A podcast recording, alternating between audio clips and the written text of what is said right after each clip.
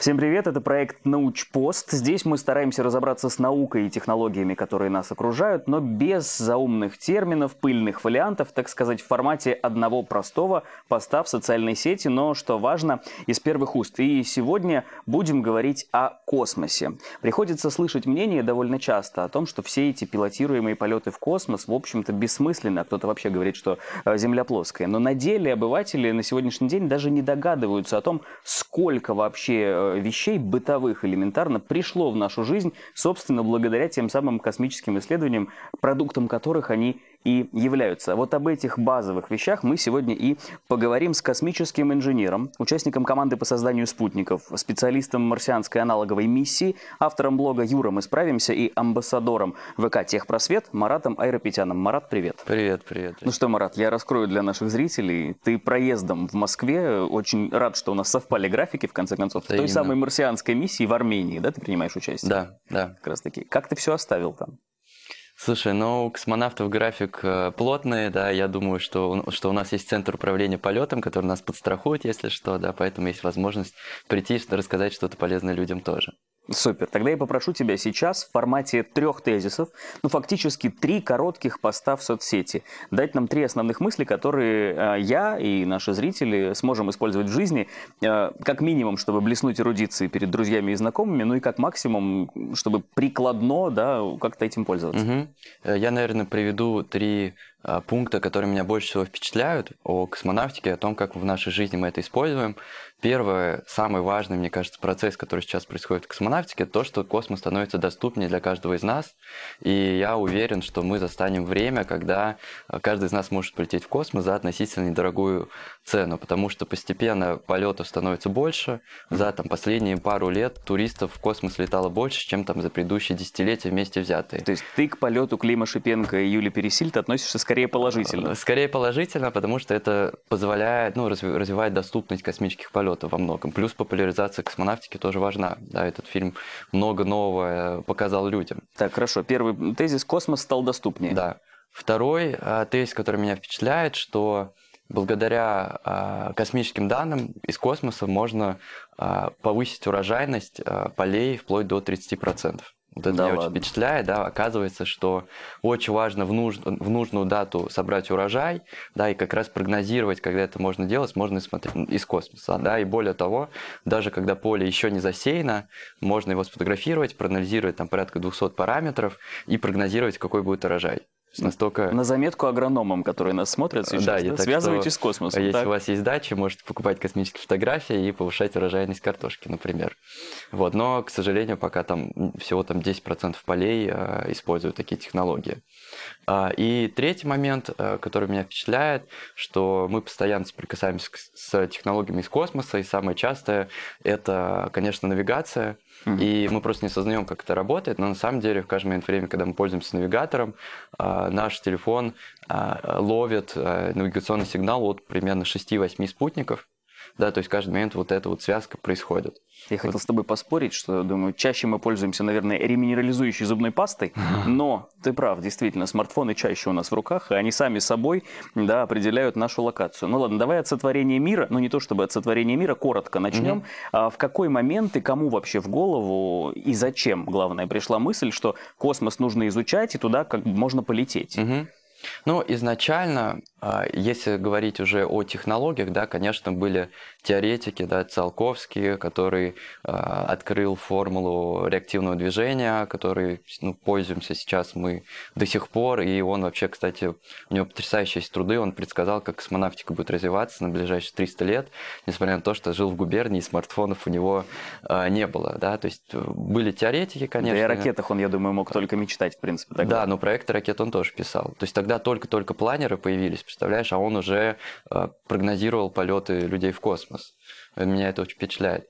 А, вот. И когда появилась первая техника. Конечно, триггером для космических технологий были э, военные, военные нужды, да, потому что ну, на людей, которые развивали космонавтику, не, ну, не смотрели всерьез, да, ну, типа, запускают они ракеты, кому это нужно, да. Мгм. И потом, когда уже более активная а, холодная война начиналась, да, то есть а, космические технологии стали более актуальны.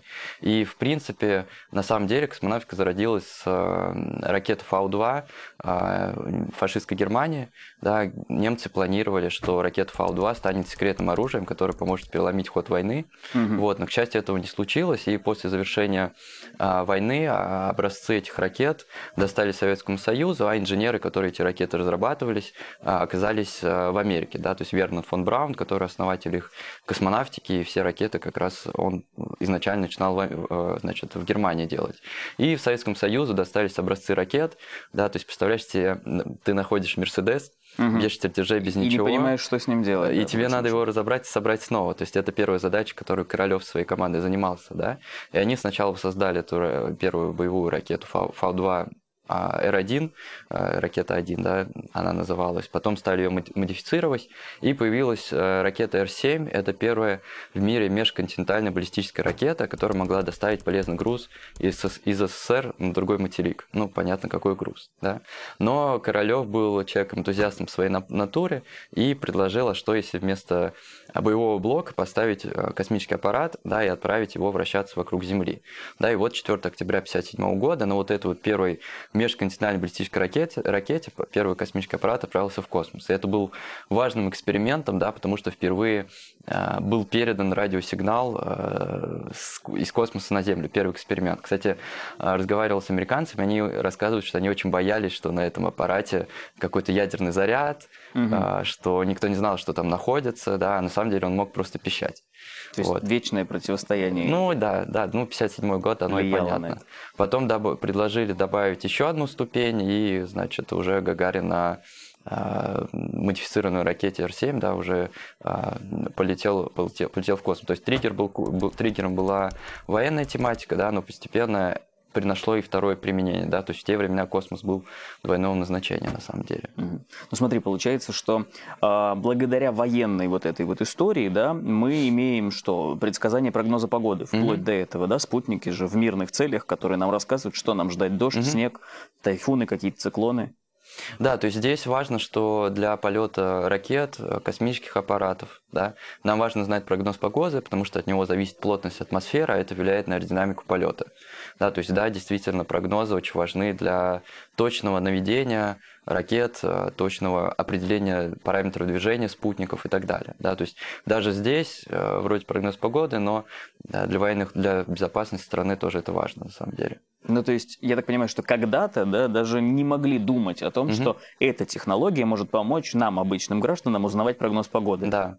Да, ну и более того, да, несмотря на то, что тогда триггером был, были военные технологии, сейчас уже космонавтика становится все более частной, все более бизнесовой, появляются новые рынки, новые ниши, да, и а, сейчас, например, если мировую космонавтику взять, а, процент а, государственной космонавтики это всего четверть, то есть все остальное это частная компания, это реально уже большой, большой бизнес, да, то есть сейчас по- появились другие, ну, скажем так, задачи.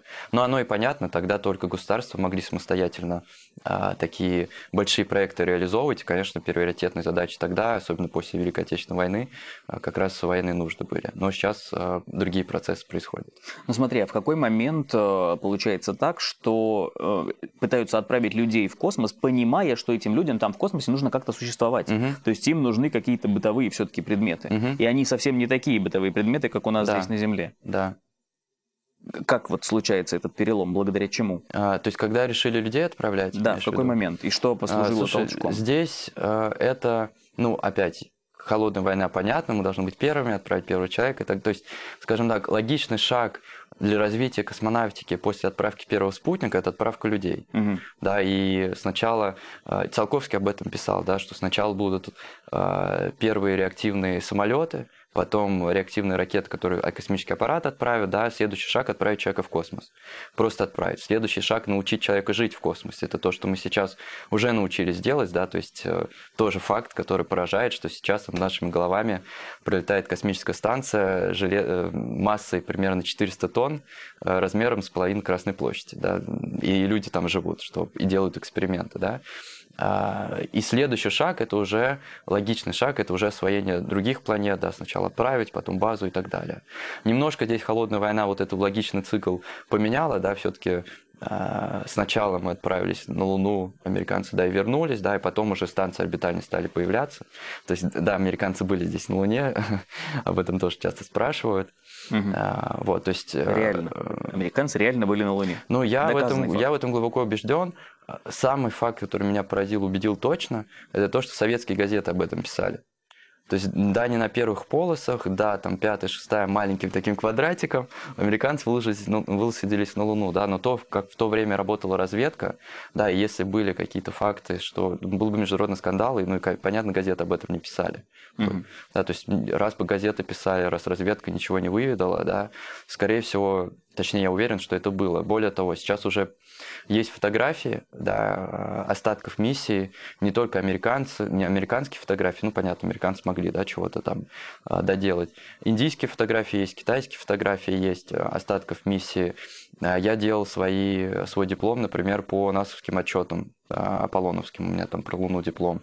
Я общался там с американскими астронавтами, которые летали, и у них такие эмоции, впечатления, что легче было слетать, чем это все поделать. Мгм. Да, то есть э, многие говорят, что там флаги как-то не так развиваются, э, по физике не так должно быть. Но э, здесь важно, что на эту миссию потратилось примерно 5% ВВП страны. Это огромные деньги, и перед налогоплательщиком на- надо было чем-то от- отчитываться. И понятно, что какие-то кадры могли досниматься, потому что не все оттуда было пригодно. Тогда э, телекамеры не были такими э, профессиональными, да, как сейчас. Собственно, как и в фильме «Вызов», да? Есть часть, которая снималась реально в космосе, Да. а есть часть, которую все-таки снимали в постановочной студии. Да, да, то есть, э, если хочешь найти до чего докопаться, всегда найдешь.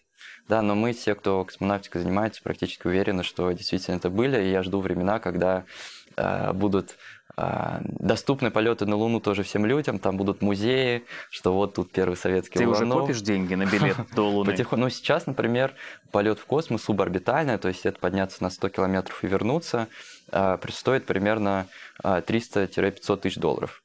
Раньше это были там 50 миллионов э, долларов, да, это прям орбитальный полноценный полет. То есть, видишь, цены падают, да, это становится доступнее, и я... Но у тебя уже появилась копилка, я вот к этому веду, Э, которую мне бы- потихонечку по, по центу. Я пока хочу свою базовую жизнь наладить, Ага. а потом уже реализовывать мечты, и пока жду, чтобы Давай как раз про базовую жизнь, про те самые технологии, которые вошли в нашу жизнь. Вот мы уже сказали про навигацию. А, Что вообще дает навигация изначально, что она давала космосу? Мгм. И как так получилось, что ее эксплицировали, в общем, да, на быт наш Слушай, ну, конечно, в первую очередь это была, была задача, э, опять, управления ракет, да, э, во многом, да, то есть мы должны четко понимать, где, когда летит, и проще управляться, когда ты, ну, точно понимаешь э, свою, ну, свое положение, да, и потом, ну, и потом... А только ли э, в связи с ракетами она появилась? Или уже на момент военных действий, когда были там танки и прочая военная Мгм. техника, их тоже нужно было контролировать и отслеживать? Или Вот тогда не было я, пред- я здесь точно историю, я могу наврать сейчас, я точно не знаю, как история, но я предполагаю, что, ск- скорее всего, и то, и то был- было, да, точное определение положения. То есть есть, конечно, радиолокация, Мгм. да, но более, более точный уровень это уже, ну, как бы навигационный сигнал. Вот, и потом появились уже орбитальные а, группировки, да, которые использовались там для своих каких-то задач, и потом это уже вошло в а, бытовую жизнь людей. То есть я помню времена, когда там а, мы с папой ездили э, в машине, ты едешь в какое-то неизвестное место, каждый, каждые пять минут останавливаешься, эти карты открываешь. Да, да, да, было. Вот, и А насколько потом это... было время, когда ты каждые пять минут останавливаешься, перезагружаешь навигатор, Да, потому что да, они да. только появились, и это Да, были да, да. черно-белые такие маленькие Да, да, да, да. коробочки, которые все время зависали и теряли сигнал.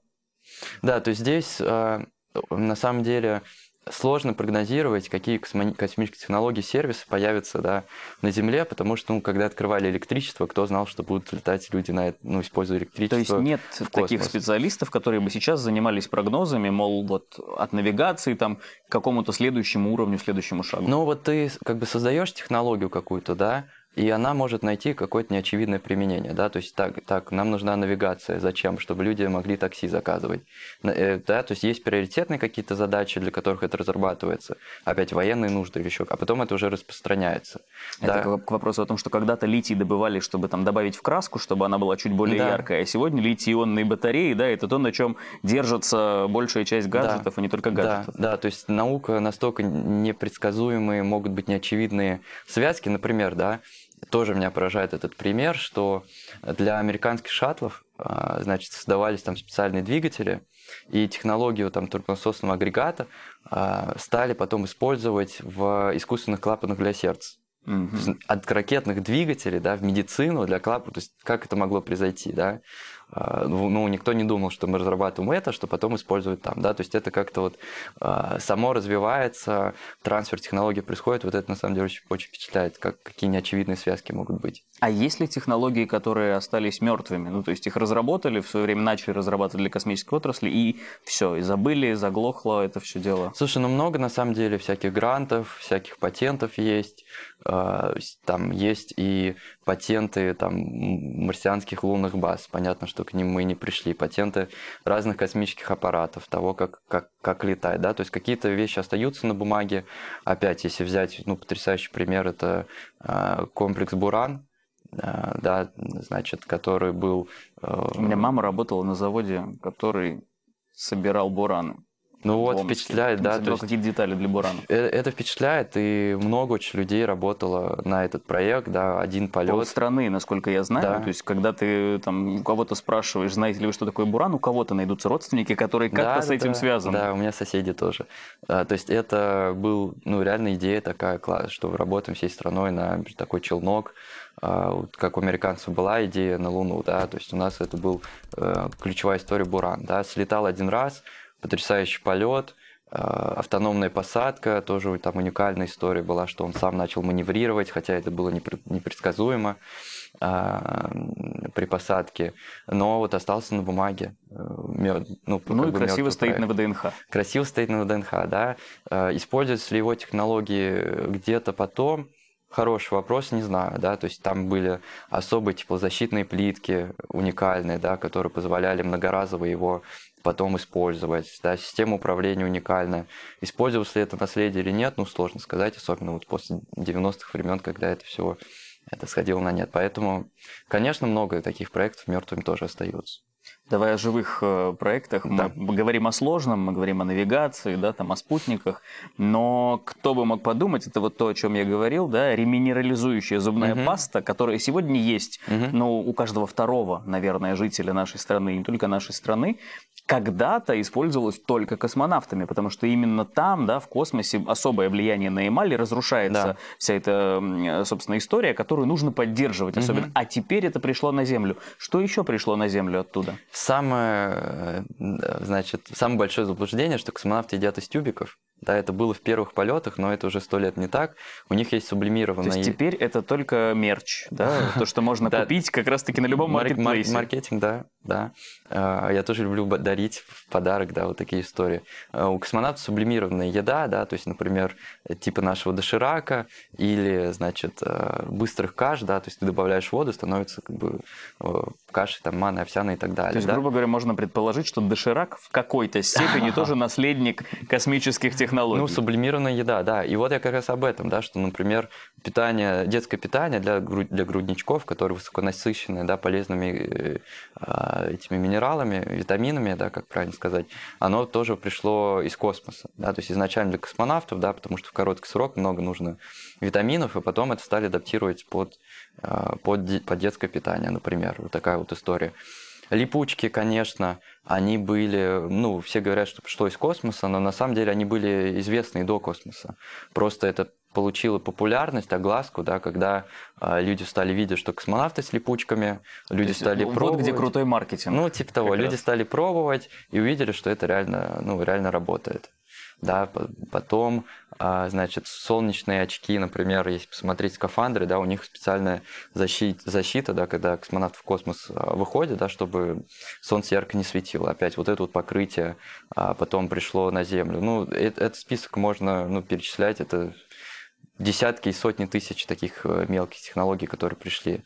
Кроссовки Air Max, например. Вот. Вот это то, о чем я, я по драматургии я должен был бы сидеть в кроссовках Air Max, это мой любимый бренд, как-то так совпало. Что там, какие там космические технологии? Просто это были заголовки громкие о том, что НАСА рассекретила все, значит, в кроссовках Air Max используются космические технологии. Заголовок красивый, громкий, но что на самом деле? То есть у них там а, вот этот э, воздух, да, там для амортизации э, под пяткой, да, но вот эта технология, она была для как раз в американских скафандрах. Какое-то а, особое строение как раз подошвы. Да, ну амортизация, да? да, условно говоря, да. И потом это, кстати, спортивную, для, для спорта тоже много технологий из космоса приходят, да, там материалы для пловцов, там вот такие вот истории. То есть это реально не очи... такой неочевидный трансфер во многом. Ну, кстати, помимо спортсменов, сегодня уже там даже в косметологию приходят разные аппараты, да, которые когда-то использовались как реабилитация угу. для космонавтов после, да, там, да. скажем, их полета. А сегодня уже можно в любой медицинской клинике обычному человеку пройти курс этих процедур в формате просто общего поддержания здоровья угу. организма. Проверь, свой, про, проверь, насколько ты готов к, к полету в космос, да, условно говоря. Нет, я имею в виду там какой-нибудь э, аппарат, который делает массажи, да, mm-hmm. для того, чтобы быстро привести мышцы в тонус, mm-hmm. то, что раньше mm-hmm. нужно было космонавтам, потому а, что атрофируется, да, часть да. Э, мышц после, да, там возвращения на Землю, а сегодня это предлагают уже просто обычному mm-hmm. человеку, любому среднестатистическому. Вот мне кажется, вот то, что сейчас мы в последнее время разговариваем, подтверждает вообще необходимость полета в космос, да, потому что э, космос это уникальная среда, агрессивная среда, и люди, летая в космос, учатся там жить, создавая новые технологии для улучшения своей жизни там. И всегда, когда люди находили, а, но, находили новый способ жизни, а, это давало большой boost, в принципе, во всех сферах. Да? Например, когда люди перешли от собирательства к земледелию, да, уклад социальный, он изменился. Да? И много таких примеров. Да? Опять покорение, покорение это Америки, да, конечно, оно произошло там... А, открытие. Крав... Да, да, да, открытие произошло немножко кровавое, да, но все равно начался трансфер торговли и так далее, да, то есть всегда, когда новые какие-то способы жизни люди находят, это дает большой boost технологиям. Так и сейчас, да, мы уже летаем в космос, очень много технологий мы уже получаем, и это позволяет нам на Земле тоже жить по-новому. И в этом плане мне видится, что, например, полет на Марс, первые колонии на Марсе, и когда они станут автономными и будут разрастаться, это даст большой буст ну, экономики на Земле, да, потому что там будут э, такая, такая концентрат э, ученых, которые будут самые современные какие-то делать исследования, э, они потом будут прилетать на Землю, их, конечно, внедрять, Земли будут частные компании туда летать, начнется торговля, да, экономика, рост и так далее, да, то есть вот как бы когда находится новый способ жизни, э, технологии, качество жизни растет, да, и вот космос. Что-то полезное на Марсе есть, что можно оттуда добывать и что можно а, тоже привнести на Землю? Здесь э, сложно на самом деле сказать, потому что, да, мы базово понимаем, что такое Марс, что, что там есть, но глобально, да, там могут быть какие-то вещи, которые мы сейчас просто не заметили. Mm-hmm. Да, но на самом деле майнинг э, материалов, да, так это называется, из космоса тоже актуальная история, потому что есть, например, а, астероиды, метеориты, на которых астероиды, да, на которых есть а, полезные ископаемые, есть компании, которые прям собирают деньги, финансирование у венчурных э, компаний на такие проекты, да, например, Planetary Resources, но они, ну, разорились, честно говоря. А да? Ты как ученый согласен с тем, что сегодня новая нефть – это не столько люди, сколько как раз-таки все крупные компании смотрят в сторону полезных ископаемых? А, сложно сказать, потому что есть вещи, которые нам сложно представить и прогнозировать опять на Земле. Да, и может выстрелить какой-то полезный ископаемый, да, то есть говорили одно время, что на Луне есть гелий-3, килограмм которого может там обеспечить э, энергией Землю там на, на какое-то время, да, то есть непонятно, появится ли что-то или нет, а если появится, то будет сколько-то времени, сколько денег это будет стоить, да, то есть mm-hmm. мне верится, что да, что найдется что-то такое, что а, изменит нашу жизнь, да, но просто не, это дело времени, на самом деле, просто непонятно, когда это произойдет. Такой Мы поговорили с тобой о том, что пришло из космоса на Землю, а есть ли обратная реакция? Что-то с Земли пришло ли в космос и прижилось там так, как не приживалось, скажем, здесь? Ну вот про липучки, да, ты уже угу. сказал, что на самом деле они были известны, ими кто-то пользовался, но в небольшом масштабе, и вот когда это запустили в космос, это получило такую угу. широкую известность. А, технологии, которые Земли стали активно использоваться. Слушай, здесь сложно сказать, потому что э, всю нашу жизнь земную мы перенесли в космос, чтобы космонавтам было комфортно жить. Такую какую-то конкретную технологию а, сложно выделить. А, почему-то мне вспомнилась история про, про ручки. Значит, обычные ручки в космосе не пишут, да, потому mm-hmm. что там невесомость, да, чернила всплываются и так далее. И там была история, что какая-то компания потратила э, миллионы там, долларов на разработку космической ручки, да, космонавты э, ей писали в космосе, э, и, значит, а можно было взять это карандаш, был... в принципе, Вот, да? вот. Второй способ просто взять карандаш, который там пишет. Да, и вот интересно, да, вроде простая технология, вроде два таких подхода, но это стоит очень дорого, адаптировать это для космоса. Почему-то такой мне пример вспомнился здесь. Класс. Давай про медицину будущего поговорим. Да. Что в этой отрасли из космоса к нам приходит полезного? Тут э, меня что впечатляет, что кажется нам вообще каким-то невероятным. Э, здесь две идеи. Первая это то, что уже на Земле есть технологии по созданию искусственного мяса например. И мне всегда вспоминается, значит, «Дети шпионов», там, где они вставляют таблетку в микроволновку, и там появляются бургеры. еду, да, да, да. Да, помнишь, да? То есть сейчас уже, например, в Сингапуре Сразу есть... тест на возраст да, да, сейчас да, выдал. В Сингапуре есть ресторан, который торгует искусственными стейками, и у них цена, как у обычных, и они по, по э, состоянию ничем отличаются по наполнению от обычных. То а как они... это мясо связано с космосом все-таки? Вот, и это к чему? Что, конечно, для будущих полетов опять на Марс, на другие планеты, ну, нужно как-то еду да, добывать. Понятное дело, что мы не будем там коров разводить и так далее. То есть mm-hmm. это нужны какие-то технологии, чтобы а, искусственное питание, да, что где-то как-то воду добывать, да, и так далее. То есть вот эта технология, она сейчас уже первые ростки проросли, и когда будет активное развитие человечества в космосе, эта технология, она как бы еще больше будет развиваться. Да. Если чуть ушел да, от медицины, если прийти к медицине, самое яркое – вот недавно, значит, российская компания 3D Bioprinting Solutions, они в космосе напечатали искусственные хрящи. То есть у них там прям биопринтер, который вот, э, печатает искусственные органы в космосе.